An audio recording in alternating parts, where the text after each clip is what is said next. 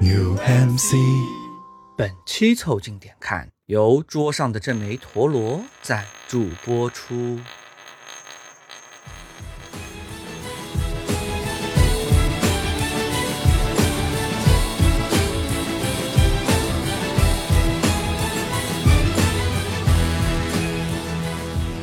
凑近点看，屁事没干。这是宇宙模特公司的三个小兄弟为你带来的一个下午摸鱼、寻找观点的都市生活观察播客。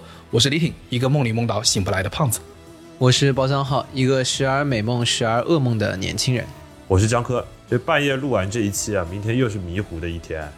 你们可以在各大播客平台、微信公众号关注、订阅“凑近点看”，这样你就不会错过我们的任何更新。如果听到什么地方让你脑洞大开、深以为然，也请别忘了为我们评论、转发，并且标记为喜欢的单集。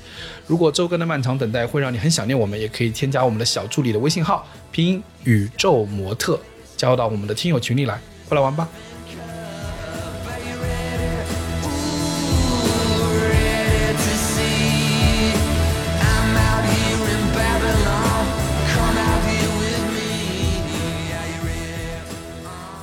最近三十六氪有这么一篇报道，我觉得非常的惊悚，就是它的标题叫做“阿里裁员，互联网中产梦醒时分主要大家都有代入啊，”。这篇报道的背景是说，五月二十三号以来，阿里大规模裁员的消息在网上发酵了。传言中，阿里近期将裁员百分之二十啊，尤其在云那边的裁员可能到百分之七。嗯，尽管网上有很多阿里的员工称啊，确实要被裁，但是呢，二十五号的时候，阿里也发表声明说，相关的裁员消息系谣言啊，并宣称今年要新招一万五千人。那就实锤了呀。裁多了呀。相对的是呢，其实去年大家如果有印象，阿里啊、字节啊，就是美团啊、腾讯啊，对对，腾讯啊，互联网大厂都有不同程度的裁员的消息在放出来。是的，而且这种裁员形式大多数都是集中式裁员，就是那种闪电的，一下子把很多人都去掉。然后会有个很明显的状况，在大厂里面叫做突然一下会议室都被订满了。有一种很明显的状况是，突然一下，你的小红书上全部都是离职的文章。哎，对对对对对对对，离职的那个小红书的那个帖子啊，你只要点过一个帖，就就这一个月都是这个帖。你就感觉你就是 HR，就所有离职都在你手上。你就打了标签了，潜在离职人员。对，今年这波消息就是里里外外都在各种的掰扯啊，就是你你很难说它的确切性到什么程度，这个数字到底到什么程度不知道。但是呢，有内部可能比较确切的消消息是说，每年公司都会进行正常的组织岗位啊、人员优化。但是我这个地方在想一件事情啊，就是你说裁掉很多，呃，无论是中层还是五六七的这种岗位，然后在大规模校招这个过程中，第一其实是降本增效的，对不对？对啊，对啊，对啊嗯对啊因为人更便宜了。第二，你还一定程度上完成了国家指标，啊，是对吧？因为校招第一，目前来说，说实话啊，你说我们现在大家在上班的工作了五六年的人，和现在刚刚毕业的那群大学生，我觉得说实话，他们的压力的确更大。嗯，对，因为现在我们看到的数据是年轻人的空闲的这个比例，以及他们没有办法找到工作的这个比例，非常非常的高。越来越高哎，这叫慢就业。哦 从灵活就业到慢就业。领导，您解释一下这个词。我解释，我有什么大能耐解释？啊我多厉害？啊 我说解释就能解释。慢，人家说慢就业就是慢慢就业，你懂不懂？好好对好，对吧？慢工出细活慢工出细活，你现在这个状态，你就要慢死亡，你知道吗？啊，那你从出生开始就已经在慢死亡了。也就是说，从我咕咕坠地的那一刻，我已经开始就业了。啊，那如果这么说的话，还是要劝诫各位啊，这个毕业生一点，就如果你们进入大厂，可能会把你们的慢死亡变成快死亡。对，这是我刚才想说的。其实，在这样的一个大的社会环境之下，其实对于校招生来讲，在之前的不友好，就是岗位难找之后，又可能蒙上了另一层阴影，就是我们之前在节目里也提到过的，你进去以后，可能第一批砍的就是你。其实，在过去的几年，你看到大量的裁员新闻里头，都一定会有一个部分在说什么，有很多校招的同学，他拿到了 offer 还没有入职，被毁约了。嗯，我们小挫折解决中心里面都尝试讨论过这个问题小挫折解决不了中心啊，最后得出来一个结论就是慢。啊。但是我我觉得很有意思的是，就是当我们说把中层的这群人裁掉啊、出现裁员的情况之后，然后替代进来的校招生，我经常会觉得啊，这个事实上我不知道对于就算有幸进到公司的、进到呃各种岗位的校招生来说，对他们来说是个好事。嗯，因为他们快速就承接了大量本来可能已经有经验的人才需要应对和应付的工作。很熟熟悉的一些方法，很熟悉的一些工作，要交给一些陌生的人。这个时候，尤其对于刚刚学校出来，我觉得对他对他们压力是非常非常大的。哎，快速学习，立马去上手。慢就业，但是要快点学告诫大家啊，慢就业的过程中啊！啊，一定要收听凑近点看的场工系列啊！你可以在这里面学到一些无论任何别的地方不会教你的东西。哎，听了场工系列就不想进厂打工了。对，哎，你说的这个是你感觉在过去的这两三年吧，本来以为在今年大家可能会步入一些正轨，发现大家并没有，反而是之前我们觉得一些摇摇欲坠的对于这种大厂大机构的幻想，好像反而更加的容易被破灭。对，而且我跟你说，不光是大厂，我觉得好多都很容易被破破灭，尤其在互联网这个领域。就你看前面前面呼噜中国办公室说关就关，LinkedIn 领英也撤了，对吧？说关对啪全关，而且是全关啊，就是一个不剩啊。嗯当然他们的赔偿还不错啊，，Airbnb 是不是也撤了？呃老早的 Airbnb 两老一年一年多两年就撤了好多外资行也在撤，，Zoom 也在撤。好多外资行也在砍他们的 to C 的业务，就是很明显嘛，其实全球都是一个收缩的状态。对，所以李鼎刚才说的那句话没有错，不是对于大机构或者大公司的一些幻想开始逐步的醒来了，而是对于工作这件事情，大家的理想也逐步醒来了。我前两天看了一个新闻，也是在说，我们之前不是开玩笑嘛，说你离职了要是没事儿干，就去送外卖，嗯去闪送，去开滴滴。嗯结果这几年数据出来，发现全国有大量的城市的滴滴司机其实是饱和的。啊，就意思说这条路也给你堵死了。对，哎呀，听不得，听不得，听不得，太恐慌了。送外卖也卷起来了，要求学历最起码九八五本科以上，我操才能送。对，你在观测这个时间点，你会发现就是很有意思，就是其实这个时间点就是美股财年刚结束，嗯，然后天明明已经热起来了，但这个冬天啊显然更冷了，嗯，对，对吧？然后我觉得是很明显啊，比如你以杭州举例子，杭州的房价最近处于高度的恐慌之中，因为原来这个供需就已经有一点不平衡了。稍微有点稳不住了，哎已经有点稳不住。就去年大家是很多人是 hold 着那个房子啊，我就是不降价，我只是不卖啊。这是其实我是不要住的，我是本来想卖的。现在啊，快绷不住了，因为发现再活下去可能要亏死。去年买房人巨亏，你知道吗？去年买房落地拿这个房子刚一年，你交了一年贷款，它是那个期房嘛，你拿到手已经亏一百万。你就在点我嘛，就在点我嘛。嗯对，这就是有位刚买房的同事嘛。对的，我二一年的时候以为我是什么低位抄底的房子，我到了今年一看，我靠，他妈抄在了山顶。啊，那也不能叫山顶，你也不能说那叫山顶，你以为在抄在了山脚，没想到下面还有个坑。对，真的是一个深坑。因为很简单，杭州的房价就是大量的互联网新中产们，那肯定都是加了杠杆的，就是有贷款的。那其实本质是什么撑起了杭州的房价呢？是杭州这批互联网新中产的未来对他们的预期，对撑起了这波房价。我拿青春换明天，那你这个什么是原来什么撑起了它，那什么现在就坍塌了它，那是就是这么回事、啊。对，所以最近以前我们经常听到互联网上各个视频平台在传播的一个概念，叫做大家缩紧银根，准备过冬。然后我这几天看到各个那种评论的号，它是已经把这概念改成了大家要准备缩紧自己的资产负债表。嗯。意思就是别别省了，你这个房子已经不可能再供了，赶紧卖掉吧，你已经供不下去了，早点把那个贷款还掉，然后想办法处理啊什么之类的。宁可把资产负债表整个表给它砍掉。本来以为你以为这个表的概念可能是一个公司的概念，结果发现现在它已经真真切切落到了每一个拿青春换明天的新中产头上。对，突出一个加紧、坚持，不要放松。对，现在这就就是加紧，不要放松。原来是说给括约肌听的，现在要说给你身体的每一个肌肉听了。对，我在想这件事情，就是我刚才在录制开始前还在跟江科聊这个事儿。我说，你有想过，就是现在面临的这些呃，无论是裁员呐、还是这个辞退啊之类的所有的问题啊，你会发现一个本质是，很有一种可能是当年在扩张的时候，在迈向黄金期的时候，那个扩张和那个招聘是不理性的。我现在有一种感觉是，其实直到现在，这个不理性还是存在，对就是它只是和大量的裁员拧巴在了一起。对，你很明显你在大厂里面，你有 HiCon，你当然用啦，真是哪有人会不用的呢？对啊对不对？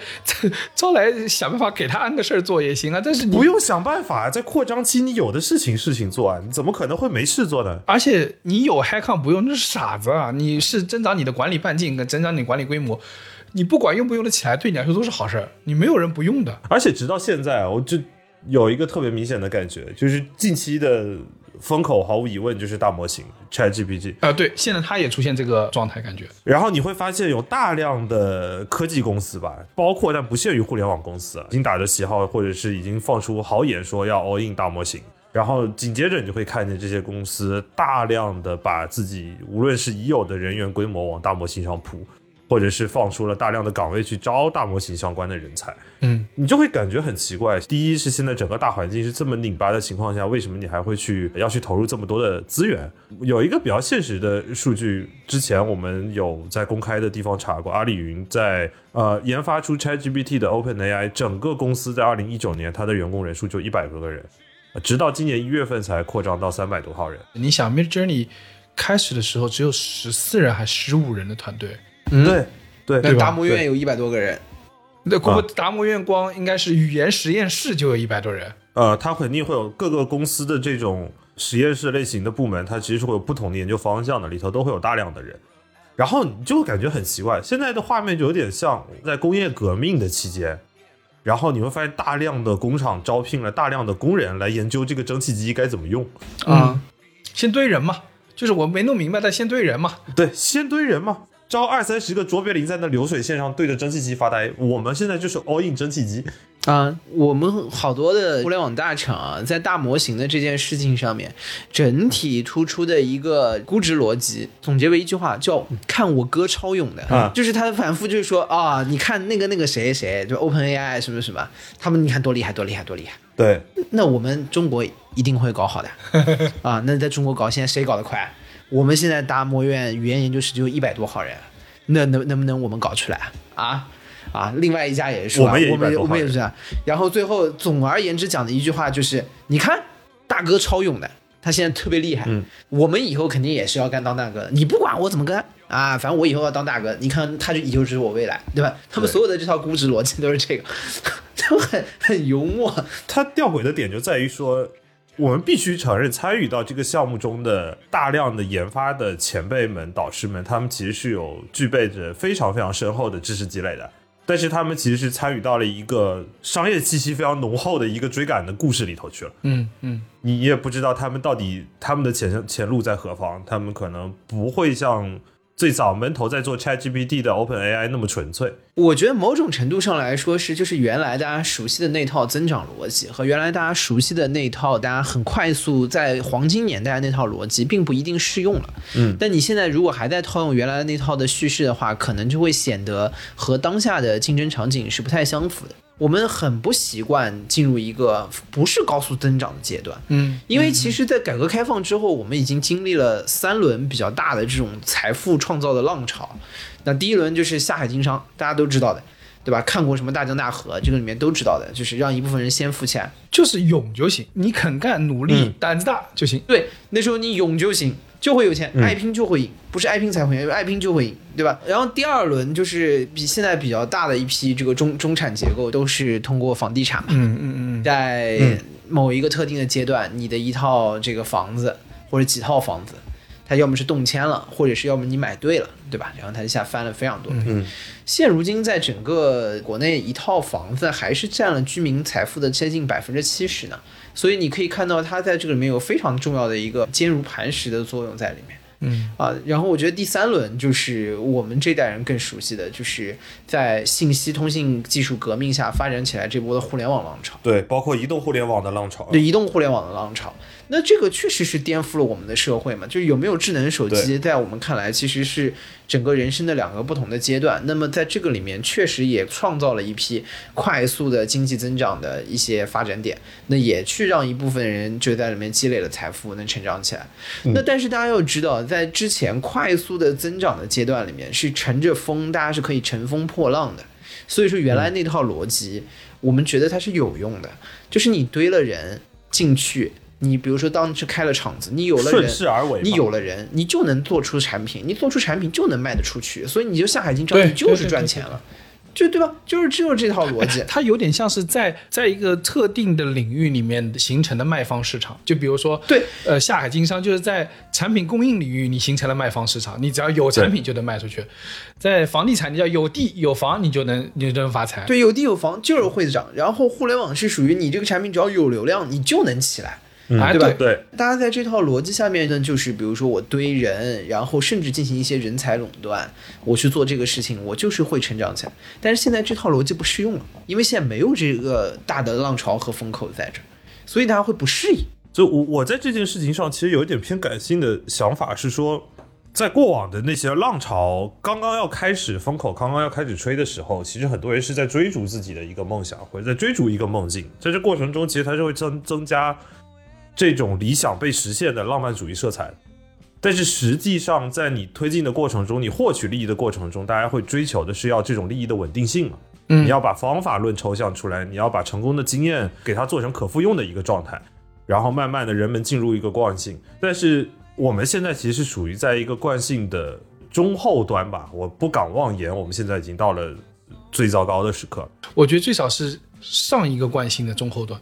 对，那这个时候你会发现，所有人不是在去追寻一个美丽新世界的一个浪漫，而是人们已经提前锚定好了这个梦想的价值在哪里。你这么说，我觉得有道理，就是有点像是前面就形象的说啊，就前面还有点蓝海，从此刻此刻已经红的不得深红海。对，从这个阶段开始深红海了。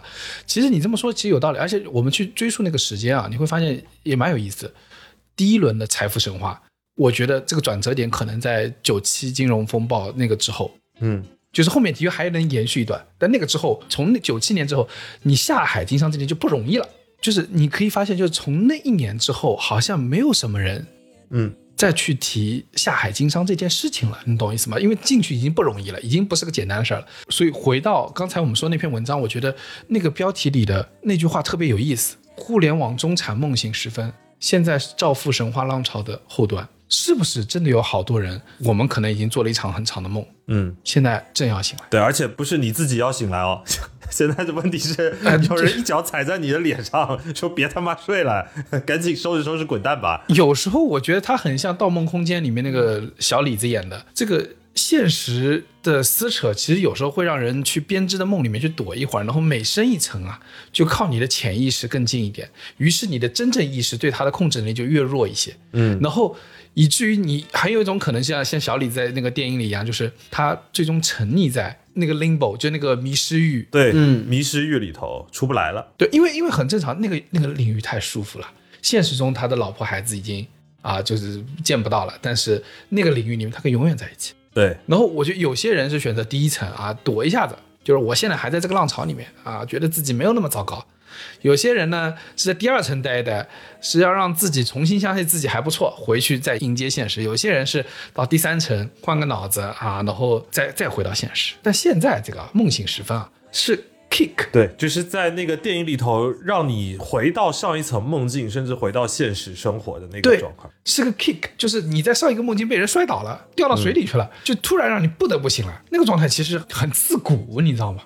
就是我这两天，比如说再看到另外的消息是说，比如说天猫淘宝合并，产研要裁百分之二十五，嗯，很多可能高 P 他们去找工作的时候会发现真实的感受就是找同样的工资找不到了，嗯，对啊，对啊，对啊，尤其我觉得现在稍稍高 P 啊，比如 P 八什么的，我觉得就很难，真的很难。嗯，就是我们刚才也是在录之前，李挺我在跟你聊的嘛，就是我们现在摸着良心说，我们经常开玩笑说自己的工资不高，但是你其实你出去放眼，在你转换赛道的前提之下，你发现外面接得住你工资的公司其实不多的。对，尤其是我说就是稍稍有点高管的那种，或者是稍稍进入管理层那些，就更加难。他们其实是更难的，对，所以我认为在这个过程中，它伴随的很多东西是在上一轮的互联网造富神话中所膨胀起来的。嗯，还有包括互联网时代中的膨胀的 ego，嗯，对，我们每个人觉得贼牛逼，大厂人怎么怎么样。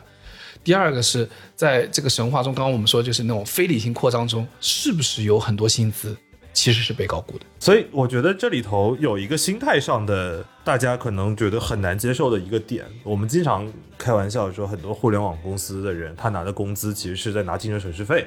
包括之前提到李挺的工资里头有三分之一是他的精神损失费。李挺会发现，如果他不拿这三分之一精神损失费，他出去以后他的精神损失没有费，但他还是要饱受大量的工作的精神损失。别的公司，我们公司不提供精神损失费。不好意思，我们不提供，好吧，自己想自己想办法，自己想办法。是，这是难做，但是你想想，别的公司可能不管你的精神。对，就是没有。现在的问题就是，所有的工作都会造成精神损伤，但是只有目前你手头的这一份可能摇摇欲坠的工作，还会给你一点精神损失费的时候，大家就会觉得这个现实变得更加的刺骨。对，而且这些很多在这个裁员浪潮里的人，你很容易在小红书、在麦麦啊，在哪里你听到抱怨的、焦虑的、愤怒的，甚至有极端行为的一些事儿。因为你肯定没有办法在 LinkedIn 上看到有人抱怨了，因为 LinkedIn 没有啦。已经没有了。然后，但是你仔细想，往往这些人就是包家汉刚刚说，就是他已经过早的在依赖他的预期而活着。对，你的预期像貔貅一样被不断的泡沫给放大。但这个预期没有什么问题，因为之前的整个增长的浪潮里面是这样，而且就是是他获得这个工作也是他应得的，是他可能在很多的竞争里面去 PK 得到的这样一个问题。而且大家在这些年过来，就是整个的经济的模式就是这样，那确实是要促进大家去提前消费，嗯，然后来才能去把整个经济再更健康的去运转起来。他没有做错什么，但只是有一天这个时代变了，哎，就是难受的地方。对，然后他突然发现这个梦竟然这种还看似高级的中产生活，其实是易碎的，就这么一瞬间能够崩塌掉。嗯，简单来说，就是你是一个全身铠甲的中世纪骑士，然后你在这个过程里面，你努力的打拼，用自己的忠诚、勇敢、正直，就是成为了一个就是具有荣誉感的骑士。然后你做了所有骑士应该做的事情，然后之后突突然有个人跑出来，拿了把冲锋枪，啪啪啪把你撂倒了，跟你说：“大人，时代变了。对，进入热兵器时代”了。这就是现在的这个状况。对，你觉得你是一个什么都能吃得下的貔貅，突然有一天貔貅拉肚子了，嗯，这下完蛋了。你发现原来貔貅是可以拉肚子的，但是你已经镇不住了。你想想看，他们很多人离开原有的岗位，他们回到社会中的时候，其实他们原有的能力可能是在社会中不那么适用的。我觉得这个是现代分工体系下的另外的一个，我不能说它是弊端，但是它确实造成的一种现实，就是人们的分工越来越被细化、被模块化。因为互联网公司产生了一套互联网自己的运转的逻辑和企业的文化，这套文化是只属于互联网公司的。那当你离开了这个场域之后，在另外地方它是不适用的。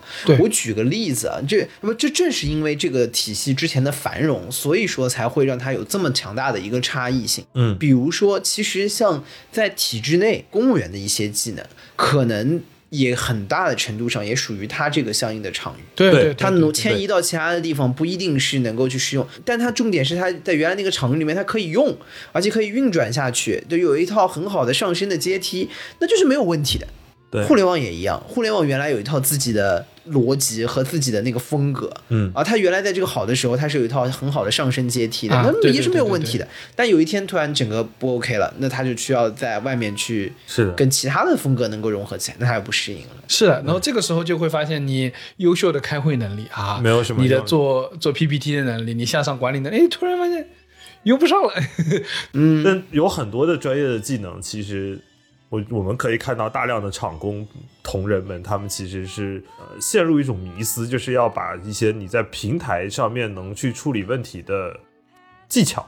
当做了自己的一个能力，甚至我们可以看到是很多企业都已经开始把泡沫当做自己的资本。对，就是如果我们从企业的视角来看，就是就像小包刚才说的，就是这个在这个浪潮之下，所有的付出都会有回报的情况下，这个付出本身的方法其实并没有那么的显著和那么具备差异性。因为原来在大的呃，无论是互联网机构或者大厂里面，其实很多时候你的产出是因为上下游的衔接，你前面有前台前端，后面有中台，跟着滚有后台，跟着滚就行。因此，你拿了几个亿，对吧？你在那儿操盘，对不对？产出了多少亿的这个 GMV，本质上是个人错把平台当能力了，对对不对？企业也把这种增长当做资本。它一定是它有它可取的价值，但是这并不是百分之百。所以我们现在其实是逐渐走到了一步要清醒的一个过程中。其实你会看到很多人他不愿意醒的原因，并不是因为说这些人执迷不悟，或者这些人盲目的自信或怎么样，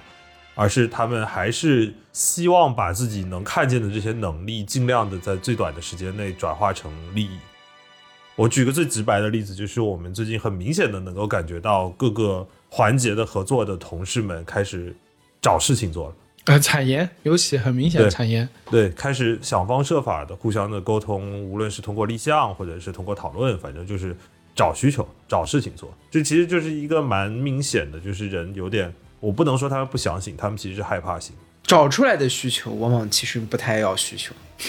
呃，是的，是的。但是就是要学会创造需求。对的，哎，那怎么说呢？我觉得的确，你要他这么一瞬间就从梦里醒来是痛苦的。找出来的需求啊，往往像是什么？就是你吧，就是有个马桶是肯定是铁定的需求，但找出来的需求就会跟你说，人从马桶上站起来的时候，腿经常麻了，所以这个时候我们要在那个马桶前面装个踏板，给他一个助力，把他哎站起来的时候腾推起来，你知道吧？这就是找出来的需求。总感觉像是那个波士顿动力的那个什么机器人什么之类的，感觉是高科技。这就是真需求和找出来的需求的差别。于是我们把它迭代成了蹲坑，这样子这样子就能解决人在马桶上待太久的问题。然后在下一版的 App Store 上写了说我们修复了一些简单的 bug。但是实际情况是什么？就非常真实的说，那是因为目前大家几个互联网公司或厂啊什么这些的，在裁员的时候都是个集中性质，嗯，他们会成立一个裁员小组，然后在裁员小组就会开始匹配人效啊，然后开始盘所有的人员架构，然后决定裁谁。嗯，这是一阵子。就你，所以你懂吗？为什么产研在不疯狂的找需求啊？因为我这次这一刻我把需求填满了，你不能开我，我这么多事儿要找我的。对，先先扛过去，先扛过去，对的，就是只要但凡趟过去了，这一刻趟过去，哎，后面你那需求不做也罢。马桶前面那个踏板后面不做也罢，哎，对，但那个时候说那个十个马桶等着我呢，千万别忘立项很重要，先先把踏板预算弄下来，先把工期定下来，就是就像《盗梦空间》里一样嘛，就这一层待不了了，那我我们先想办法跳到下一层嘛，这样子时间还能放大二十倍，我还能在这再多待一会儿。这核心这就是经济的低谷期。其实很多时候外界已经不让你做梦啊，这个红利期的低谷是会显得嗯现实特别特别的冰冷。你从竞技体育的角度非常好理解这个现象，就是我们经常说的，就是赢球的球队更衣室一定不会出现问题。有问题也能被掩盖嘛，赢了就行嘛。这你能能赢就行，对的。但是你要是来一波连连败，对吧？这一下子马上输球，什么问题都暴露出来了，什么经常就崩了，就更衣室就失控了。哇，就就一大堆问题马上就出来了，什么包浆号赛后不洗澡，什么李挺喜欢在更衣室抠脚，然后他们江科和李挺、包浆号在更衣室大打出手。我跟你讲，这些事儿马上全部都出来，就是这个问题。一旦开始无法连胜，现实变得无比冰冷。是，就是，所以就是有时候是时代红利在掩盖一些问题，但是现在的情况在于，其实不只是互联网这个行业，而是我们这一代人整整的，就是这个 generation，大家要面临一件事情，就是可能我们需要从一个状态里面苏醒过来。哎，我这边插一个想法，到底我们如果把每一每一个十年当做一个 generation，到底有哪一个 generation 他们没有遇到过要苏醒的问题？不，我觉得我们很幸运，我们是最少做过大梦的。很多 generation 呃，对我们至少至少赶上了，你知道吗？我有时候在想一个问题，就是我还在我能干的时候遇到了这一波低谷，好像还行。啊啊，对，就因为我为什么这样这个想法？因为我最近在小红书上经常看刷到一个大叔，他是四十五岁的大叔，然后他在发他每一天找工作的一些每一天的心路历程。然后这个大叔一看就是他之前在公司是一个比较资深的人，他的表达、他的心态是比较平稳的。但实际上，实际上他在做一些在花店打兼职啊、跑闪送啊这些，在我们看来非常兜底的一些工作。然后他最近在网上流量爆款的一篇视频是，他去肯德基找兼职被拒了。哦，我好像听过这个事儿。对，然后被拒的原因呢，当然当堂经理也不好明面上挑明了跟他说，因为你四十五岁，所以就说了一些顾左右而言他的事情。但这个大叔他肯定也是有经历过世面的嘛，听出来了，所以他也没有跟经理太多的纠缠。今天应该是更到了第八天，我看了所有的视频后，我第一反应就是我还蛮幸运的，作为一个九零后，我们至少在还能够干活的时候，及时的遇到了这一波低谷。送外卖还跑得动，嗯，对你真叫我去送，也还跑得动，对啊，这疯狂星期四炸吮指原味鸡，咱还炸得动。对，还炸得动，对吧、奶茶我当年至少还摇过，配方多少脑子里还记得点儿。但你看啊，我我经常有这种感觉，就是你离开这个大的平台，你进入到一个创业公司，你进入到一个可能给不起太多钱的公司，是我我会特别想我的老板、我的公司嗯，给我许个梦，给我画个我心的饼。这个饼的拙劣点也不也 OK，只要给我画上，不能不给我画，就是不然再给的不多，不能匹配我的投入的时候，我需要东西去驱动我自己啊，对吧？你这个状态蛮容易进传销的嘛。我发现我刚才还想说，明天要不这样，你明天就全职做超级点看，我看这个饼你能吃到几号？你不会过两天就看到那个视频里面你在那疯狂鼓掌吧？不，你你没觉得吗？就我这个感觉，就是你举个例子啊，比如说你你你加入一家公司，这个公司在尝试拓展人类的这个前沿，边界对吧？嗯或者是说你那个你这个公司关心世界与人类啊，这个让你你想去年那个 Patagonia 就那个嗯户外那个他把自己的所有的股份捐给了他们的自然环保基金会，然后他们打出那个 slogan。Now Earth is our only shareholder，嗯，地球是我们唯一的股东。哇，你我在这家公司给钱少我也愿意，嗯，我觉得我做的每件事有意义，你知道吗？我在帮助地球，对吧？我在卖户外产品，我在我是在拯救地球。然后我我很想成为的一个状态，就是我们前前段时间不是还讲那个 TikTok 的听证会嘛？最近啊、国会听证让 OpenAI 的老板去了，就 Sam Altman，奥特曼上了，太牛逼了，太牛逼了！我就想有这种人的底气。他他在会上啊，当然简单说就是他没有提出说他会减少或减慢 AI 的开发，但是他在场上非常坚定的说，请政府，请我们的社会对 AI 进行监管。因为他们对 AI 最终会替代多少就业岗位的问题，以及 AI 在多少程度上牵涉到隐私、信息安全等等问题，他们是很担忧的。他们觉得自己不完全有这个能力去处理，希望社会各界来帮他们。嗯，哇，这么有底气！有更有底气的是，有一个议员说：“你这个人吹牛逼吹得蛮厉害哈，准备这句话大概大概这个意思啊，就你这个人吹牛逼，你意会一下，你意会一下。你这个上海议员吧，你 啊，你这个小伙子吹牛逼吹得很厉害啊！杭州议为员为什么世界？为什么人类啊？你赚了很多钱吧？啊，然后、那个 Sam 奥特曼说：“我啊不，我没有 OpenAI 的股权，嗯，我的薪水只够买保险。”然后那个议员惊了一下，说：“啊，真的吗？我不信真的，吗？你你要请个律师来帮你？”这劳动法上有问题吧？，对，Sam 奥特曼回答他说：“我做这件事情的理由只是因为我热爱它。”然后，嗯，这个二十秒前还在咄咄逼人的议员哑口无言。今天早上我在公司的时候，因为我刚刚在那个微软的那个 Edge 浏览器里面下载了 ChatGPT 的侧边栏，就 New Bing，、嗯对，牛病打开 Chat 之后，问的第一个问题就是，Sam 奥特曼是不是真的不能从里面拿到很多钱？然后根据那个 ChatGPT 的回答是，嗯，他的确不能拿到很多钱。我不知道真的假的啊，但是 anyway 他告诉我，对，如果是真的的话，那这个个人隐私问题真的得好好管管了呀。对怎么问就能问出来啊？这也不用打个验证码什么的，让你看看这里哪几个是路灯吗？这就直接问就问出来对了。我我的感受是说，我就我非常 personal 而言，我愿意做一个人，他不是去拿很多钱，但是他做的事情有价值、有意义，能够往人类的前沿突破。嗯，你这个逻辑，嗯，确实还是蛮容易进入传销组织。我还是这么觉得，对对的。呃，因为有那个有一些传销故事逻辑也都差不多。你听过那个什么通过寻找当年什么蒋介石留下的宝藏，然后来拯救地球的什么人类的故事吗？这也是个传销组织。蒋介石留下的宝藏。啊，对，他说反正什么什么，现在我们是地球什么什么什么机构的啊，然后我们现在共同要去找到一笔当年蒋光头留在大陆的宝藏啊，把它拿出来是为了什么？是为了能够让世界是海贼王吧！光操！去追寻吧，在大海的深处，我把所有的我的财富和权利都留在了那里。哎，这么说也没问题，就丢在了台湾海峡，你就去挖吧。Anyway，就是他这么说呢，就跟最近流行的那个什么枪毙执行短信什么一个逻辑，就是通过这个故事的离谱程度筛掉一部分人，你比较聪明，你就不会信的。我比较想让就找到李挺这样的受众说给大家听，他就有可能信了。我比较担心的问题就是李挺觉得自己受到了 Sam 奥特曼的感召，然后然后结果实际上他觉得他在干的事情是受到了奥特曼的感召，然后第二天李 挺对，山姆奥特曼这个傻子嘛！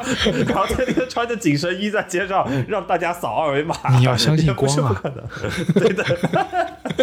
这突然有一天来了个人，你怎么都不相信光的啊？你不信吧？我这里还有八本秘籍。这是一体两面的，啊就是你为某一个梦想而为之奋斗的时候，其实有的我们刚刚也讲了嘛，有一些梦境可能是离谱的，就是你对于刚刚你说的这种 make the world a better place 的这种状态，其实，在很多的传销的组织里面，他们自己也是很相信这件事情，你对传销怎么有这么多研究？就是尤其是啊，是的，是的，我实话说是的。极端宗教、原教旨，因为他们其实很多的时候也是这是呀、个状态。那你对啊，你马云没成功之前，你你说他是做传销的，也是很多杭州坊间的传闻。对对对，哎，但是我前我前两天不是还给你们转了一篇文章，说在喀布尔的塔利班组织成员受够了朝九晚五的工作，我要赶招现在就没有用了，赶招是敌不过打卡的，我发现了。对他们一样嘛，我跟你说，就是经济下行了嘛，他们经济就没上行过嘛，他们的经济一直在匍匐。但原来可以抢吧？大概是。真的，就就原来这帮匪徒还能抢，现在不行了。现在要抢的话，今天钉钉可能会盯他。现在要定时抢，太可怕了。就是你早上九点钟能起床抢劫，哎呦晚上五点要收工，动不动还给你加点黄，真的搞不了说晚上那个有个宝藏，你去抢一下，抢光头的。古兰经最后还是输给了 OKR。好了，知道了，知道了。蒋光头的宝藏藏在新都库什山。对。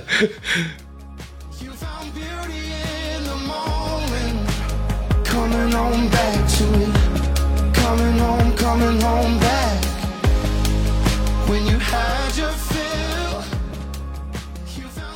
但我觉得啊，就是你回过头来说，我有一个感觉是，你说我们身处的现实，我觉得 somehow 它有时候是折叠的。嗯，就是你你看，我们身处在一些真实和我们的相信的那种，你都不知道它是传销还是还是理想的这个东西中间，你多多少少得在一些层面上欺骗自己。就我们天天在说 keep real 啊，对不对啊？对吧？要真实的面对自己，但是你知道这个不真，真实的面对自己，我觉得不真。更真实的是，我们多多少少就是在现实和一些对自己的谎言中存活着。整天说 keep it real，keep it real，一见爸妈你就撒谎。我觉得听一首歌可耻。对，呃是这样，就是我们今天讲一个状态是时代的梦醒时分，但大家会很留恋梦境，很留恋梦境的时候，是希望就是能长醉不愿醒，一直在这个梦当中。但是大家要知道，有的时候梦境也是会很荒诞的，或者是长期的，就是强行的把自己留在梦里面。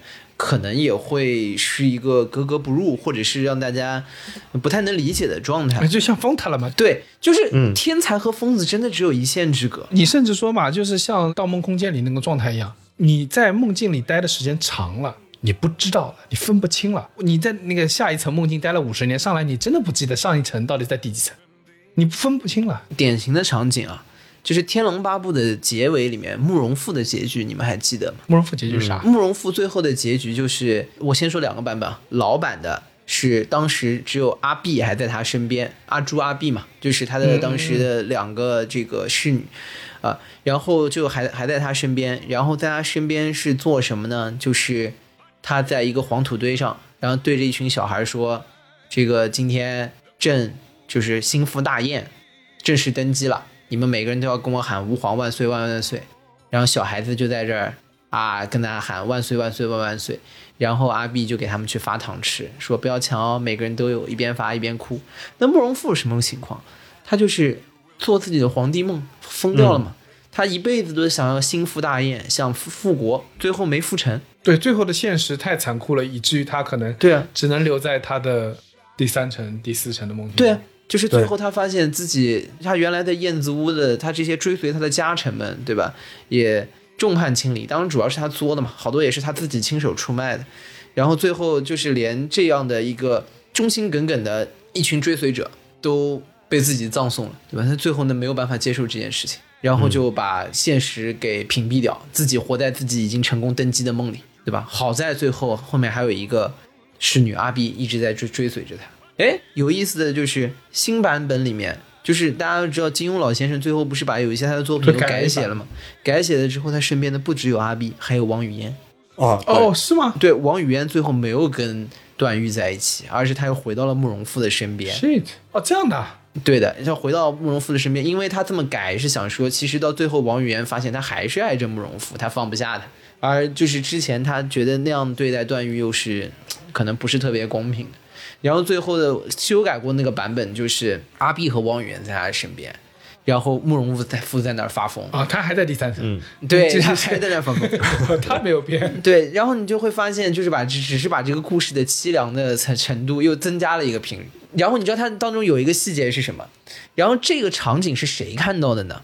这个场景是段誉看到的。嗯，段誉当时已经是真的大理皇帝了，就他是真的大理国王，所以段誉是个真皇帝。慕容复是一个已经疯掉的假皇帝，然后在这个时候，王语嫣和阿碧去找到这个段誉去做的一个事情是什么呢？说，因为他如果在老家是在大宋的境内，每天说自己是吾皇万岁万岁万岁，是要被抓掉杀头的。对啊所以他们就逃到大理去，然后逃到大理去，就是在段誉的地盘上面，然后再发疯。他们觉得段誉是会放他们。做流亡政府啊，对，他是不会跟他们计较这个事情的。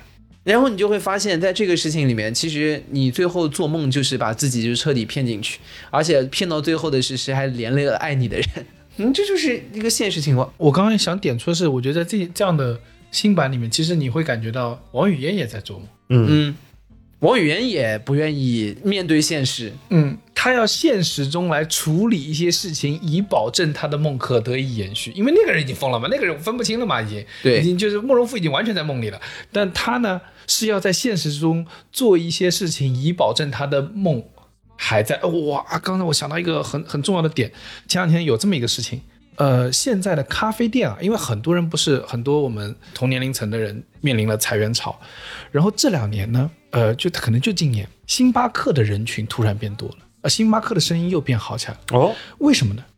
因为很多人失业了，嗯，不知道干什么啊。你说让他开滴滴呢，你感觉你自己的阶级降级了，或者说你感觉你自己的生活变了，嗯那你如何保持你原来的状态呢？就是拿个电脑，拿本书，去星巴克里坐着，啊好像你还在外企，好像你还在互联网大厂，但这不赚钱，这花钱，不是说星巴克里坐着就有钱拿的。一天搞一杯新冰了，还吃得消的吧？对，就中中产阶级还能再再做几天梦，给自己续上。就但他的状态很像王语嫣，你懂吗？就是他得做一些现实中的处理，以帮助他维持某个梦境，嗯，对对吧？哎，你要这么说，这是互联网公司唯一积的一个功德，就是在过去的几年让大家在家办公，这样子他们未来去维持自己互联网公司梦的成本就会低很多，只要在家里电脑面前坐着就行了。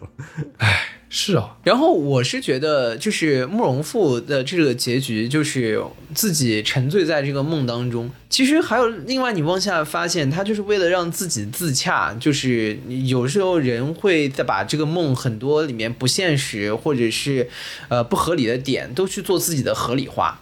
那其实你刚刚讲王语嫣就是做这个动作，但我最近还是发现了另外一位集大成者，就不得不说，就是每天在我的生活里面出现频率极高的一位人物，就是这个混元十三刀、混元太极门的掌门人 马保国先生马保，对马保国老王师正浩说到这个人啊，可就不困了。啊，不是，就前段时间三联专门写了一篇马保国的文章，就是讲这个记者去采访马保国。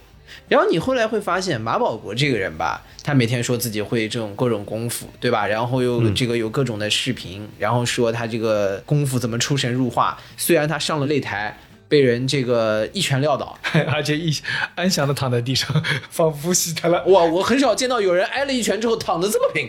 哎呦，获得了一些优质的睡眠。你这个一般人被打了一拳躺在地上的状态是，哎呦，四仰八叉的对对对，疼，然后对吧？你揉一揉，表示痛苦，呃，他非常安详，啪，而且他那个手放在那个这个腹部，就感觉已经过去了。对，非非非常厉害，非常厉害啊！虽然他什么请这个英国大力士跟他什么拍视频，什么以证明他，哦，那个真的是他请的，这个大家知道了已经。对对，三联的这篇文章里面去采访他，你会发现他会给自己做非常多合理化的解释，而且我不觉得是他在骗大家，因为他说的时候就是我觉得他是很坚信的。比如他讲到啊，说当谈到那些在网络上质疑甚至是取笑自己功夫的人，马保国到现在还认为。这些人是自己粉丝当中的极少数，就是每一期来看他视频的人，绝大部分都是想来学功夫的 啊。而且这些人长期以自己为目标，显然是带着某种不可告人的目的。哎，这个肯定是不可告人的，肯定背后有更坏的事情，肯定是要玷污我们中国武术，对吧？这个他背后到底是谁指使的？啊，到底是谁谁把他派来的，对吧？这些是极少数的坏分子，哎，他是有给自己去洗脑的，就是你在被嘲笑啊、评论区啊、弹幕啊就说的时候，他不觉得这是极少数人，绝大部分的人是很认认真真在学功夫，真的吗？这是他他是这么觉得，大家在学鬼畜吧？他是这么觉得，他是这么觉得，对？吧？然后当后面全世界都知道了，他请的那个英国大力士，九十公斤的那个什么泰拳王，什么巴西柔术冠军，这个人叫皮特·欧文，是配合他做了一个这个录制。然后这个录制呢，就是对方已经站出来说这是个商业录制，我根本没有跟这个马保国先生打过，我只是根据他的要求摆了一些动作啊啊啊啊！这合同里都有写，那合同里都有写，对吧？但是这个事情被马保国认为是他打败了 MMA 国际冠军的一个铁证。当然，我这边就插插一句啊，这个人即使参加了演出，他也从来没有拿过 MMA 的冠军啊，哪怕这是真的，他也不是呃这个 MMA 冠军。然后第二，他是 配哪怕他是真的打在那里面，对不，他也不是 MMA 的冠军，MMA 是不存在的。对的。但这两百多斤的英国大力士，但是重点是，这是一个配合的演出，所以说记者就追问马保国，嗯，说人家说这是跟你商业的录制，但马保国的回复也非常厉害。马保国说，他承认他与欧文的录制是一条商业视频，但他拒绝承认商业广告和实战比赛有任何实质上的区别。哦，你不觉得很厉害吗？对吧？哎，我确实是，但这个跟真打有什么区别呢？啊，自想就自己骗自己，能骗到这个份上。然后最后，我觉得最厉害的一个点在于，就是他后面讲，他不是之前有一次去跟别人比武吗？安详的倒在地上那啊、对，被被比武被人一拳直接打的安详的倒在地上。然后呢，记者一定会问他这个问题，然后马保国就开始跟他说，这场比武啊，在开始的时候，用他的原话讲叫已经暗藏杀机啊，因为这个里面充满了对方的计谋，包括还伴随着他觉得他自己弟子的门派内部的反叛和反间计。我他当中最显著的一个例证是在于，他原话这么说的啊，裁判在赛前曾经触摸了马保国的前胸，马保国说他立即感到全身一阵发麻，马保国说这是显然的中毒迹象，所以他被下毒了，他被下毒了，我刚还要说，还要说马老师是不是被裁判点了穴了？他被下毒了。正是因为中毒，他才没有办法在比赛当中发挥自己的实际功力，才会被事后轻易的击倒在地。这奶上也能试毒啊，奶毒奶毒的。这个就成为了这个马保国去解释这场比武失败的安详躺在地上的一个很核心的原因啊。所以你看，人要骗自己是可以骗到什么程度的？我觉得一方面他是在通过这些事情向自己的受众，就是能相信他那些受众去解释。但第二，我觉得马保国在解释的过程当中，他自己也相信了这一些的事情，所以他后面才长期乐此不疲的去持续的在更新他这个视频，在持续的去做他这样类型的宣传。他自己发吗？这个至少根据三联的这篇文章，就是每一期的录制，马保国对于这个视频基本是总导演，哦，然后后面哦。主要的拍摄是由他儿子，然后来进行的他真的是哦，他儿子还配合他，啊，对，先先进行的，那对，这下不是他一个人骗自己，嗯，对的，都没醒，都没醒。他儿子扮演的王语嫣的角色，就包括后面大家要看到那些什么，今天给大家表演空手击爆可乐瓶啪啪打两下都是有点难度，打不爆。就这些镜头，这些镜头都是马老师自己 自导自演的，real 啊非常 real，对吧？所以你说马老师其实也蛮有魅力的，就是对啊你说他没醒吧，可乐瓶醒着，他也醒着，但是他还在梦里。对，然后就是你说他掐烂钱吧，他又说他把这个东西收益都捐掉了，他说每个月也就他也确实都把他直播的收益一分钱没留全捐了。对，就是我是觉得很大程度上他是自己一套逻辑的闭环，他不管你外面人怎么说，反正我有一套我自己能说得通的道理就可以。嗯哎，那那你说这种梦有没有必要去留恋呢？有没有必要去存在？如果你们就是巧了不巧，变成马保国啊不，你们就是马保国的儿子，啊！你们会选择，就是他现在这个阶段啊，就就就就是 exactly 现在这个 moment，你们会选择揭穿他的梦，还是像他儿子一样去守护他的梦想？哎，我我说实话，如果是马保国这样的人，我可能真的会配合他演。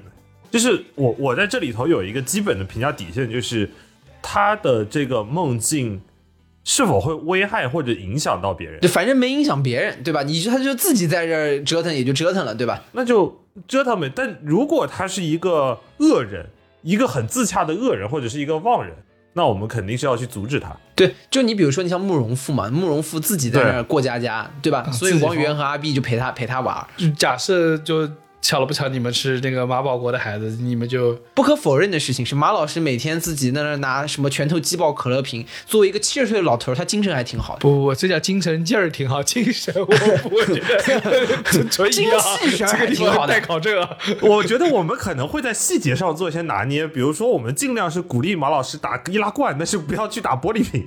我 我会跟他做一些细节上的调整，比如说如果他今天真的控制不住要打玻璃瓶了，我们就让他中毒啊，这样子他就可能，这样子他就可能会提前睡去。那我觉得江科可能会这个仁至义尽的帮他比武那个中他他号称中毒那个视频剪起来，然后剪一些那个特写片段，说你看这个环节他手碰到了胸，你看奶啊，毒了。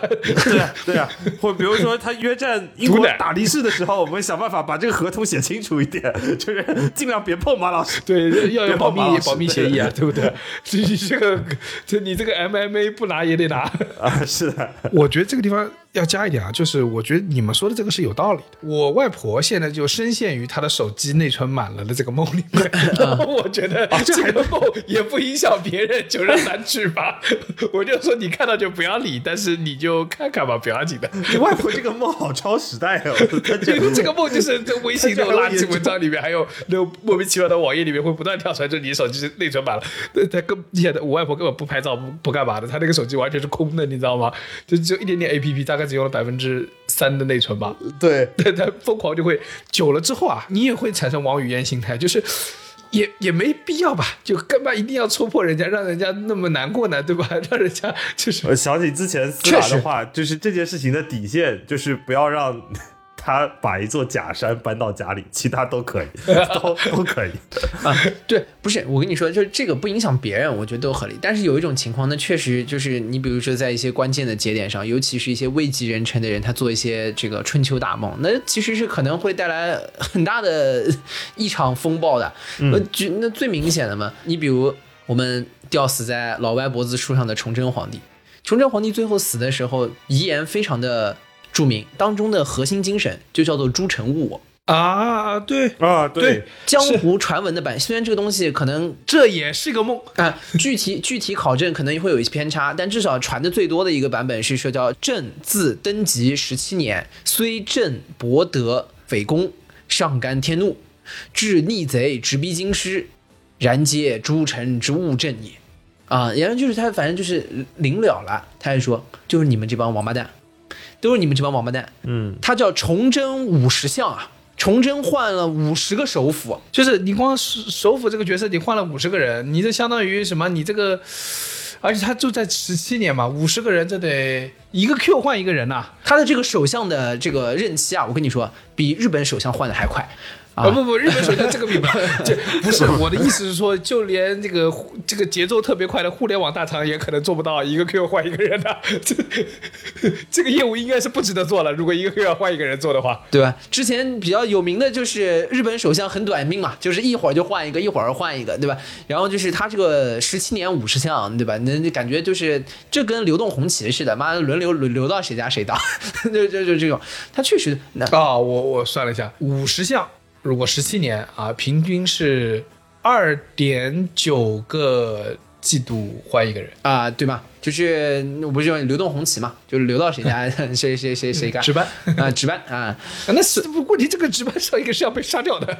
他的状况呢？那你说确实有没有问题嘛？确实有党争啊，或者是有各种有的没的。那核心还是领导问题吧？但是，但是重点是你作为这个事情的第一责任人，你到临了临死的时候，还是觉得，妈的，都是你们这群王八蛋弄的，对吧？这就就就是你们坑我。那我觉得就是他就是这个春秋大梦做太多了，所以最后才导致了这样一个不可挽回的局面。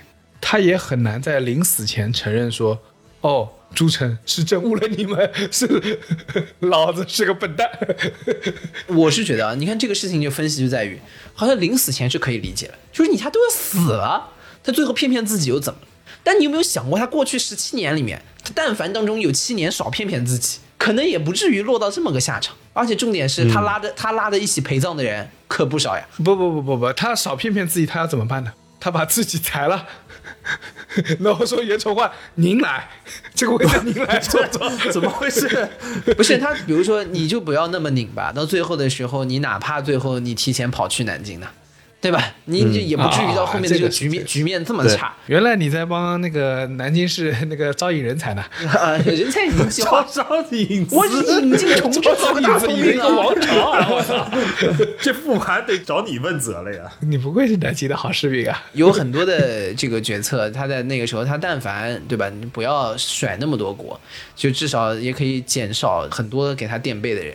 那你说你最后的时候骗自己可以，那你在那之前骗自己骗出来这种时候，那你要不要戳破他呢？但重点是他的这个状态，你戳破他也没用啊，因为毕竟他是老大，毕竟他是老大，对吧？但但是大家会用脚投票的呀。到后面汉巴旗那么多人投了一组，对还有一个很典型的人希特勒，希特勒到最后啊，这个就非常非常的明。帝国的毁灭，大家都知道，希特勒零秒在他的生命的最后的一段时间里面，他指挥的那些军队啊，都是不存在的。大吼一声：“我从河北省来他指挥的那些军队的好多的番号都是不存在的，早就没有了。他在指挥一些不存在的军队作战，对吧？还不如我们玩钢铁雄心四呢，对吧？就是这个状态。那你说你那个时候要不要戳破他？你戳也戳不破他，因为他是老大。这那我这有一说一，这个希特勒比重生水平还是 好好还是了不不少的。那你从政怎么办呢？你人家这个梦，你最后让人家做做呗，这就不就像那个什么大本钟里面对吧？那个汉斯土豆上校到到最后只能醒悟自己，就是我是大本钟。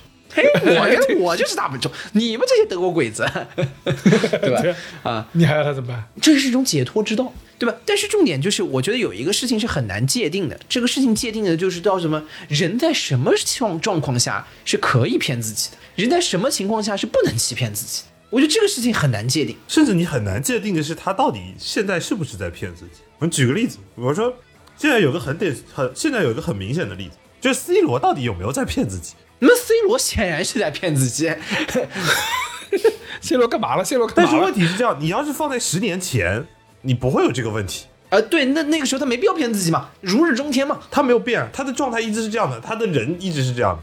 他人是一样，但现实情况变了，你再也不是那个就是可以拿金球奖的那个实力水平对，上天入地无所不能但。你始终觉得自己可以，对吧？对你自己都跑到沙特联赛去了。对，现在已经在沙特联赛开始吊销别人牌照了。对，就他跑到沙特联赛去了，他还要跟所有的记者说，说我们其实有一些来自于欧洲的报价，但是我们觉得沙特联赛是个非常棒的联赛，所以说我们又来到了沙，把我的天赋带到了沙特，就是就是就是当他已经讲出这些话的时候，那那你不是觉得？我觉得他就是不能接受自己的衰老，可能都不是到现在，就是他在 Pierce Morgan 做那个访谈的时候，就那一刻你就感觉这大哥好像状态有点不太对了。嗯，对啊，那那我觉得就是在这个里面，他能成也是因为他骗自己，啊，是吗？因为因为他觉得自己一定就是那个最厉害的。是这么说吧，就是在他巅峰的时候，他看起来像是对成功有着一种执念，执念和渴望，而且他真的为此付出了常人所不能付出的一些代价。对，不是说埃弗拉那个在曼联去的时候去他家没法吃吗？去他家玩，然后 C 罗带带他说说我们先来练一组吧，然后中午请他吃了顿鸡胸肉，我操！基基基本上所有的之前他的前队友都是在访谈里都说过，去谁家也不去 C 罗家，去 C 罗家去他家他就会带你练，然后吃鸡胸肉和西兰花吃鸡胸肉。去别人家好歹还有一盘实况可以搓一搓。嗯，对他付出了超人的努力，但是但是就是他对于自己的极度的自信，但是到现在这个阶段，他不能接受自己衰退了，对吧？他他就没有办法，他还是觉得自己说 “zoo” 的时候很帅，对的，这也是一个非常迷惑的行为。到底有什么好 “zoo” 的？对，当当你没有那个能力支撑的时候，你的 “zoo” 就会变成鬼畜素材。对，就是对吧？啊，这里就是稍微这个这个解释一下啊，这是 C 罗的一个在庆祝的时候会发出的声音，会发出的一个迷惑的声音。啊迷惑的声音，对的，就是当他进球之后庆祝的时候，他就会发出“哟”的一声，对吧？就有点像那个 B 站鬼畜里面那个台风奶奶发出的那个声音，就是会厉害的，heel heel 感的啊，这样的声音啊。那你说人在什么时候能骗自己？那对吧？你说 C 罗在早年的时候没有那种的胜利的执念，是不是对自己一种骗？他那个时候一定能赢吗？或者说成功一定是他的吗？他或者说就一定在跟比较国家德比的时候，面对梅西的时候，他一定能赢的吗？他输了好多次啊，但从来他从来不这么觉得。嗯，而且这是他下一次能赢的一个很重要的原因，因为他也反过手来说痛打过巴萨，这是很重要的一个点。赢的时候就是总冠军的心，然后输的时候你就是个巨婴。对，那个时候就叫不能低估一颗总冠军的心啦。但是那个时候是不是也在骗自己？那只是现在在骗，到底什么是在骗自己？嗯，对吧？但我觉得你们刚刚说的有一个尺度，我还是比较认可的，就是你自己有没有践行，以及在这个事情里面你有没有影响到别人。嗯嗯，我觉得另外一类很可恨的人，就是像 C 罗这个是可以讨论的。有一类人就是忘人，忘人的情况是在于他只骗别人，他不骗自己。对，就是我很害怕李挺啊去信的那种人。呃，对 他骗别人是说就是怎么怎么样，但他自己没有去践行。比如说康有为，嗯啊，这是个望中之望，望望。我望我一个望望先辈式的人物，对吧？他自己是维新派，完了以后，最后妈的保皇的也是他，对有心杀贼，无力回天。这个这个，然后包括到后面这个流流血，自谁开始呢？可不是自有为始啊，是自自四同始。最后真的要去杀头的，他淘汰了呀，他的学生谭嗣同去留学了呀。对，最后真的要去留学的时候，是他的学生谭嗣同去留学的，他倒好，自己跑出去了，然后到老的时候还玩换星星睾丸的这种妈的非常奇特的 play。一个一个非常冷门的小知识啊。啊，对，而且最后他好像是因为排异反应死的。对的，把星星的睾丸装在了自己的身里，但我不知道这个东西到底真实性如何，但是传的反正是很真。对，然后那你我觉得这个是不可以的，因为这个时候你看似在欺骗自己，但你主要在欺骗别人。而且因为他出去就是打着这个复兴清朝，还不知道复兴中华的这个名号。对吧？他是在海外成立一个类似宝华公司啊，或者是宝清复复兴的公司，然后通过这个公司搞 funding，嗯，啊，到南洋啊，到到到到到这个各个地方啊，去筹集这个革命资金，然后这个资金拿来呢，主要给自己搞搞搞几幢小别墅，对吧？那养养几房那个姨太太，对啊，这就是恶棍啊！我觉得这是太恶劣了，就是割别人的韭菜，然后来养自己的奢华生活，我觉得这是个很糟糕的事情啊。你的学生在你的感召下把脑袋丢了。然后丢出付出了自己的性命，最后你是把自己的性命放在了去换大猩猩的睾丸上面，嗯，这这这这是怎么一种一种一种精神，对吧？这种梦不能做，你知道吗？而且你你从这样来说，你说谭嗣同他是不是也在做一个梦？对啊，他的梦里是这个国家是可以建立宪政的，对，他的这个国家是可以改革的，这个国家可以有新的思想、新的制度。他用自己的血去唤醒民众，让大家去相信这个制度。如果要没有流血的事件发生，大家是不会警醒的。嗯，对，然后他用自己的行为去践行，所以他他也是做梦。你说他是不是梦？他在他有生之年他没有见过，他也不知道会不会实现，但他在实践。这个情况就在于，就是你真的是相信互联网的浪潮会经久不息，而且在这个世界里面，你我觉得你接着往下去创业，你付出了你的一切，哪怕最后失败了，但重点是，我觉得这个梦是在于是一个勇敢的勇敢的梦。但是你们不停的通过这个梦在融别人的钱，融完了之后，你又跑到美国去造车了。这他妈就是忘人了，你知道吗？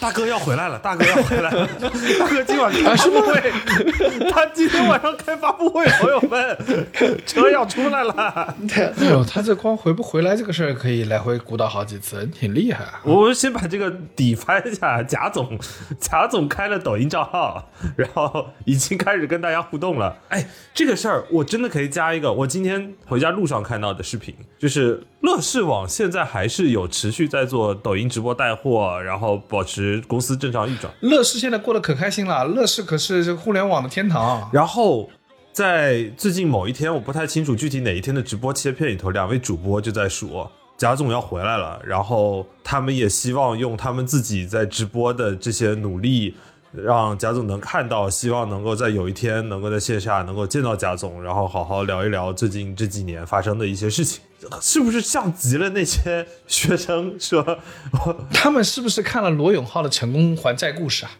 甄嬛传》，所以说想让想让贾总也来搞一个贾会计。呃不用，毕竟《甄甄嬛传》这个金矿就在乐视手上，他们不用不用太担心这个事情。沿着这个往下问，你们说这个王阳明如果他没有成功，就他最后没有那个清君侧，对吧？秦王把这个宁王打掉，又官居二品，然后又功成身退，王阳明是不是也是一个妄人？我觉得是不是每一个坚信梦想的人都会成功的？王阳明有有可能他最后就兵败了，他兵败身死了，但他不是妄人。我实话讲，但他是知行合一，他事情是做了。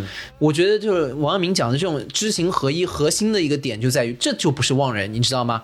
王阳明是最不是妄人的。我突然觉得这个陆王心学的这个核心这四个字啊，是能判断这个人是不是妄人的。对啊如果这个人知行合一，他就不是妄人。是的，如果康有为这种妈的，一边在就什么呃海外募资，说我有一个大 大计划，然后完了以后又去给自己换星星睾丸的，这其实只是为了搞个大蛋蛋。对的，对，他不是 big dream，他只是要一个 big ball。对的，这不来一对吗？只要一个吗。对，或者如果他第一天就说我们现在在做个脑机的项目，第一步就是先给我自己换个蛋，那蛮屌的。对的那蛮屌的。如果他招募的所有的人今天。所有的公司的愿景就是把老板的蛋给换了，对的，那那没问题，那就是知行合一。那就是 big dream。我跟你说，如果康有为是我初中同学，就是他从初中的时候梦想就是他的蛋不会疼，他就干这个事情，有有人愿意支持他。我跟你讲，那他那他就那他就牛逼，他就他就不是妄人。对你可以说他是堂吉诃德，他你可以说他是做梦，他的梦没有醒，可以，但是我觉得我没有什么可以唾唾弃他的。也醒不过来了，但也不忘。对，他最少没有欺骗自己，嗯，对啊，对吧？他真的在做。对我跟你说，康有为连死的那一刻，我觉得他都在骗自己，他觉得自己是为了妈复兴中华，你知道？嗯，我觉得是，就是这种人往往是连自己一起骗的。嗯嗯，所以我觉得到这里总结下来，所有的无无论是在活在互联网梦里的人也好，活在自己的梦里的人也好，呃，蛮重要的一点是你要想清楚一件事情，就是首先第一个大前提，就这个梦啊，别太影响到别人。就你不要把自己的梦境建立在别人的痛苦之上。然后第二件事情是在你认清这现实之后，你还愿不愿意去沿着这条梦去走？嗯，对，你想清楚了，你愿意践行，我觉得就是认清它的代价，就认清它的代价，就包括麻痹自己也是一种代价。我觉得这里的一个大忌是不要活在别人的梦里，或者是不要活在组织的梦里，然后把它骗作是自己的梦嗯，是吗？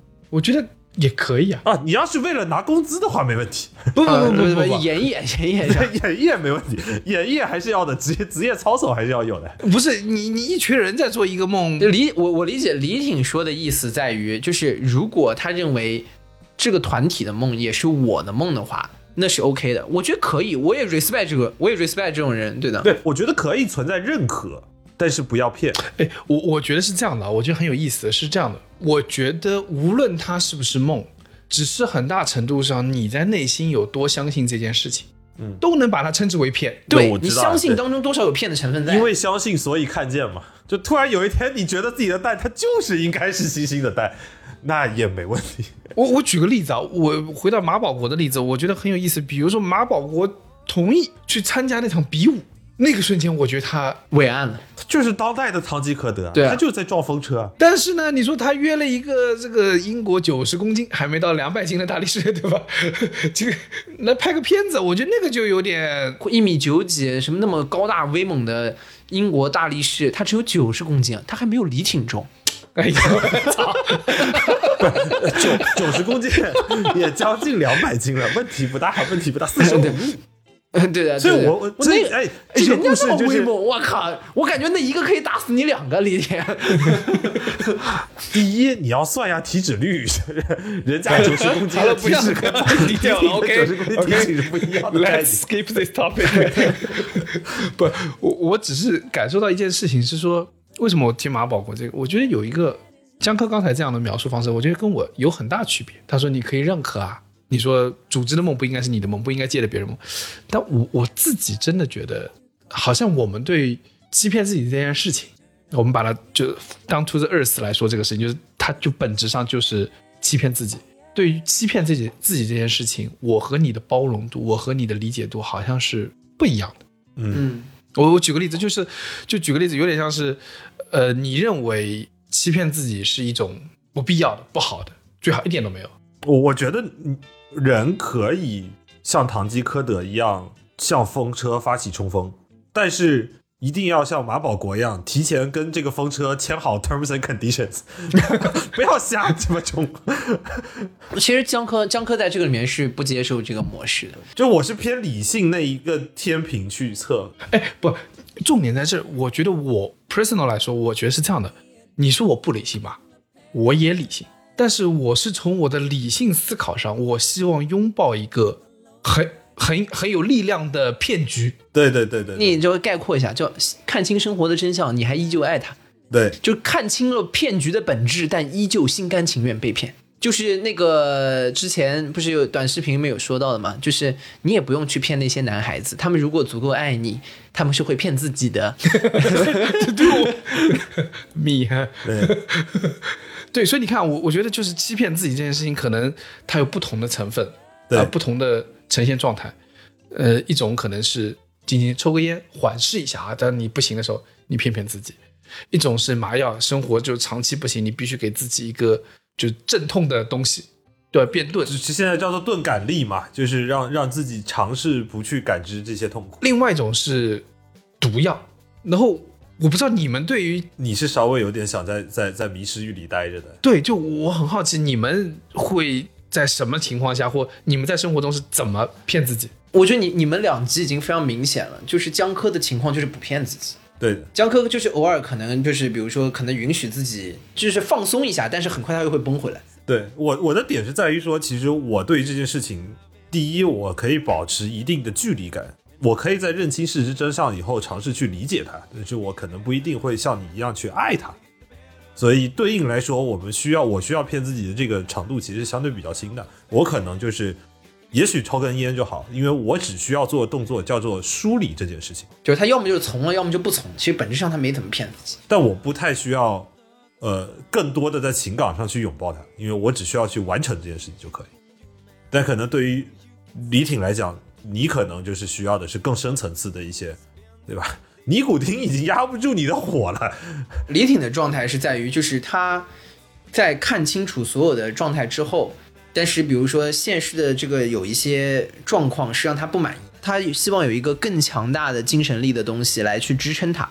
这种状态其实就是有点像，比如说在某一个状态之下，你选择相信某一种宗教也好，你选择相信某一种理念也好，或者你相信某一种哲学也好，这种哲学你知道相信是有非理性的，但是你在知道它的非理性的过程当中，你依旧选择去相信。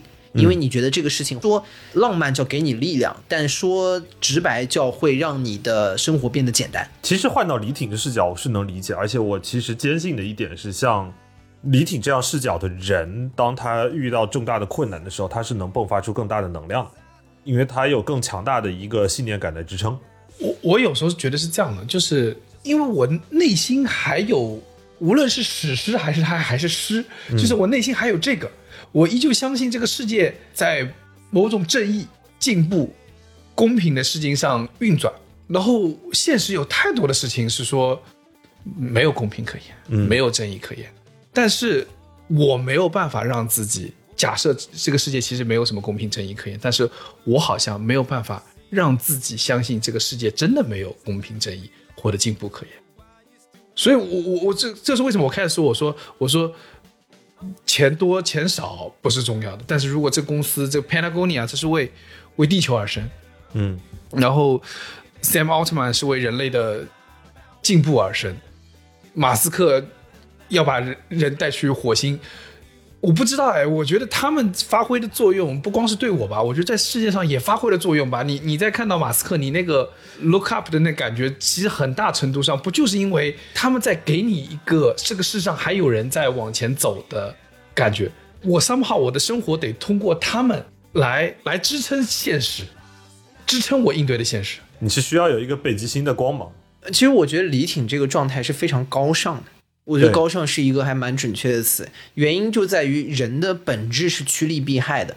所以你说这个什么，有的时候会打破公平，有的时候会践踏尊严，它所有的事情往往都是皆为利来，皆为利往，它是趋利避害而产生的一种情况，它是可能是某种最优解，但它打破了某一种我们的道德或者是我们的良俗，这这是一个我觉得不高尚的东西，这很正常。但是它不高尚不代表它不正常，这很正常，这是每个人的这个相应的本能。但另外一方面，就像康德说，就是道德是最自由的，因为李挺的心里面是有一个最原始的，就是对于某一种崇高的这样的一个追求。对，一个一个本质的善意在指引。对这个追求，其实不是人作为动物的本能，因为动物的本能是趋利避害的。所以在这一刻的时候，我们觉得就是往往你对于道德最大的坚持，反而给了你最大的自由，因为在这个时候你脱离了趋利避害的这样的一个本性。我自己不觉得它是高尚，我认为它是我的必须，就是我我没有办法接受这个事，在我的内心中，我是我我的感受是，我不知道为什么，但是我我变成了这样对待世界有这种期待。嗯，如果这个世界真的是破败不堪的，我接受不了，我觉得我我自己会崩溃。我再举个例子，然后再往你刚刚说到康德的部分，我当时就其实我在大学的时候看到康德的时候，我其实当时在想一个问题：你说如果人类没有这种欺骗，其实人类与动物是无异的。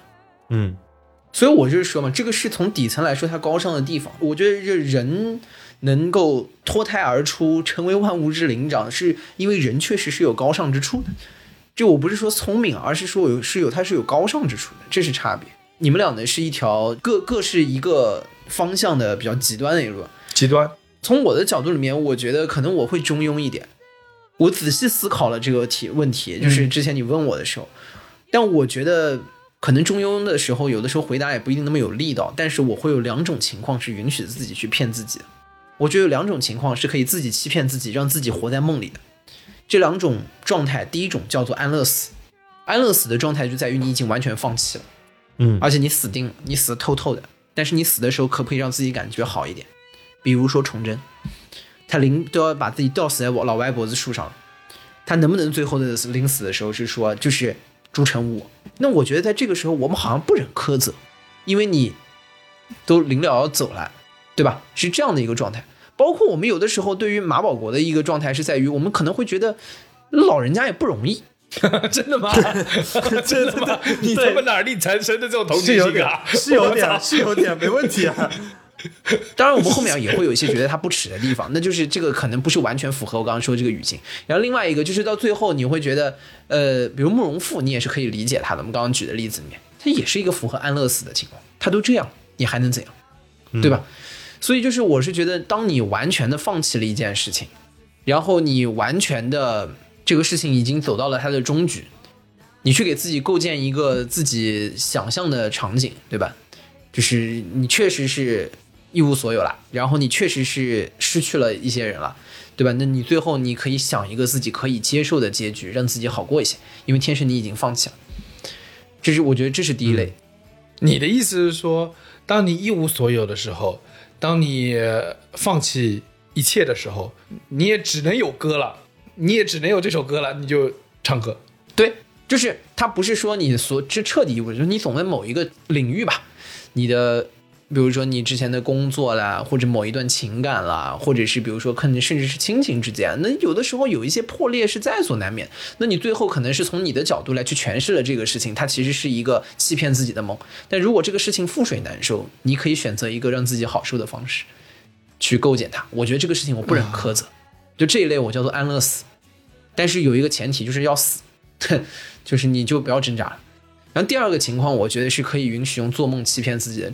这个场景我称之为叫封闭针。封闭针是什么东西呢？知道这个东西应该看球、竞技体育比较多的知道，就有一些球员在关键场次会打一针封闭针上去比赛，是因为之前他受伤了，他很痛上不去，但这场比赛又特别重要，打一针封闭之后什么呢？就至少在一段时间里面你是感觉不到疼的，你感觉不到疼的。然后这个时候你就是可以上去比赛，但是下来之后你可能会加重你的伤势。嗯，所以这个这一针叫封闭针，这针封闭针，我有的时候觉得也是可以用梦来骗自己的。就你真的很想要一个东西，你愿意去付出它，而且你愿意打这个针的时候，你其实知道你打了这个针的时候是麻痹自己的，嗯，你可能后面会带来更严重的这个受伤，但你真的很想要，那这个时候你就骗自己说，我今天上场说不定我就能赢了。这个场景我觉得也可以用这个梦来骗自己。但是这种情况在于，就是你在骗自己的时候，你得知道你在骗自己。就是你可以通过在欺骗的时候，给自己一些相应的勇气。你说很多人狠下心来的时候去干一个事情，嗯，包括很多经典的创业故事，包括你在说，比如马马云做阿里巴巴早期的时候，比如说他在很努力的往这个方向去的时候，他是给自己洗脑的，他是刻意的去弱化、回避可能面临的风险和。灾难就像封闭针，让你感觉不到痛一样。嗯，那蔡崇信这个封闭针还打了蛮久的啊，是吧？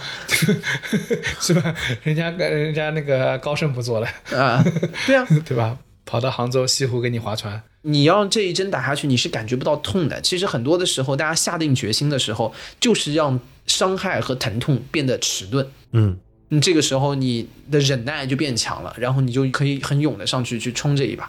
那这种情况，我觉得。做梦就做嘛，你知道自己在做，然后你也愿意去做这个梦，你愿意冲这一把，但是你就打这一针。当然，这两个事情都一样。安乐死的核心的东西，大家知道都知道，是一些麻痹性的这种药物，这种药物是会成瘾的。如果不是为了安乐死，对吧？后面就会变成瘾君子。封闭针也一样。哦，有单压啊，好呀。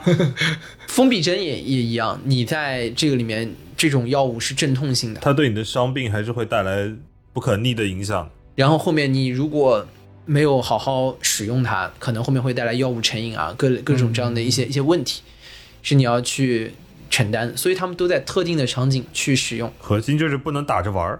对的，你不能打着玩儿，你可以用，用了之后，它会可能在很多的时候让你觉得没有那么难。嗯，但是你得知道，你最后要不然就是彻底放弃，要不然是你真的想要，你最后得代偿。对你最后都得代偿这个事情。所以啊，就是嗯，我不知道听到这里的阿明哥们现在身处于什么样的状态之中，但是你们可以回想一下，在你们的生活中的状态，决定一下，嗯，你应该以多大的剂量去欺骗自己？是抽一支简单的烟，还是一瓶毒药？是一针去往安乐死的药剂，还是把你的伤口封上的封闭针，都可以，丰俭由人。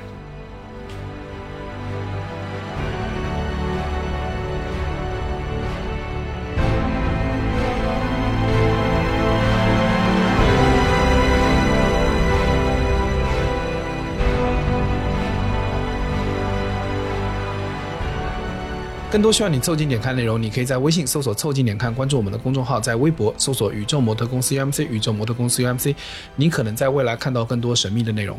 除了小宇宙，你在苹果播客、网易云音乐、喜马拉雅、Spotify、B 站、小红书、微信视频号、抖音搜索“凑近点看”也都可以找到我们。欢迎你给我们留言投稿，当然我们也不一定采用。